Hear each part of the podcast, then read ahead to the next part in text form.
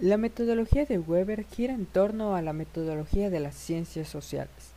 Weber es un gran opositor de la idea de teorizar de una forma completamente abstracta. Curiosamente, en su investigación empírica están inscritas este tipo de teorización, por lo que en su investigación se ve fundamentada su orientación teórica debido a esta combinación. En las obras de Weber se trabajan reflexiones filosóficas de la naturaleza, y se centraba en su trabajo sustantivo y en que las ciencias pueden ser establecidas y desarrolladas empleando claridad y resolviendo problemas sustantivos. Weber dijo, la sociología persigue formular conceptos distintivos y generalizar las uniformidades de los procesos empíricos. Esto la distingue de la historia, que está orientada al análisis causal y a la explicación de acciones individuales. Esto con el fin de marcar la diferencia que existe entre estas dos disciplinas, que son la historia y la sociología. Weber tenía la creencia de que existía una ventaja de parte de los sociólogos sobre los científicos naturalistas. Esto se debe al hecho de que los sociólogos tienen la oportunidad y capacidad de comprender diversos fenómenos sociales que ocurriesen, aunque claro, no es lo mismo intentar comparar y comprender el comportamiento de un átomo al de una persona.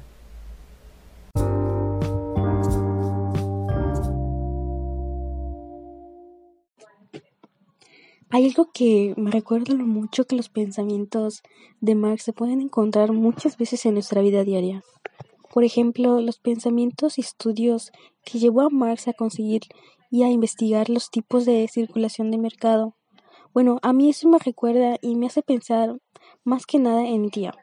¿Pero por qué mi tía? Bueno, pues ella quien hace floreros para vender, del dinero que ella va ganando, que va generando, ella misma lo utiliza para comprar más materiales y crear más floreros para vender. Ahí es cuando nos damos cuenta y recordamos que es el tipo de circulación mercancías, dinero en mercancías, del, del que tanto hablaba Marx y que sigue este mismo circuito.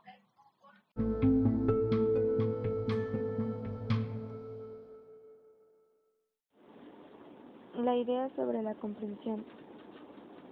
En el caso de Verstehen, que significa comprensión, Weber explicaba que el objetivo de esta idea era poder comprender el pensamiento del autor, la interacción y poder percibir el significado de las acciones de una persona. Como un ejemplo de esta idea que me suele pasar, es que en ocasiones me gustaría ponerme en el lugar de una compañera y así entenderla mejor. Entonces observo y analizo su situación, así como su comportamiento, para poder comprender el porqué de sus acciones. Max Weber Tuvo un gran interés por el estudio de la causalidad y consideró que esa cuestión era importante para la sociología. Definió la causalidad como la probabilidad de que un acontecimiento fuera seguido o acompañado por otro. Él se fijaba de las razones y el significado de los cambios históricos a diferencia de otros sociólogos. Proponía un modelo causal de una única dirección en que factores como interrelaciones de economía, sociedad, política, organización, estratificación social eran parte y de esta manera opera un enfoque multicausal en el cual define que numerosas influencias interactivas suelen ser verdaderos factores causales, refiriéndose a todos los que ha mencionado. Un ejemplo de esto sería que si en algún momento en el mundo fuera probable una revolución, entonces significaría que muchos accidentes podrían ser capaces de provocarla. Esto estaría relacionado con el pensamiento de Max Weber que hay una estrecha solidaridad entre la causalidad histórica y la causalidad sociológica y ambas se expresan en términos de probabilidad y en el grado de que esto suceda varía de acuerdo a las circunstancias. Uno de los puntos importantes en las aportaciones de Weber fueron los tipos ideales, los cuales fungían como herramientas para comprender la esquematización de las personas en una sociedad. Prácticamente él lo veía como una tablatura en la música y pues cada tipo ideal sería una nota en específico con un significado específico que mantenía o que mantiene su lugar en una pieza musical o en una tablatura para que suene armonioso y está ahí por una razón. Prácticamente así veía los tipos ideales en los cuales cada en tipo representaba la manera en la que las personas se desarrollaban en ciertos ámbitos sociales y por qué y por qué esto servía o esto representaba cómo funcionaba la sociedad en la que se encontrase o la sociedad o cierta sociedad en específico y es algo que podemos seguir viendo hoy en día y es algo que se sigue representando de la misma manera hoy en día en la manera en la que nos relacionamos en diferentes ámbitos em, sociales.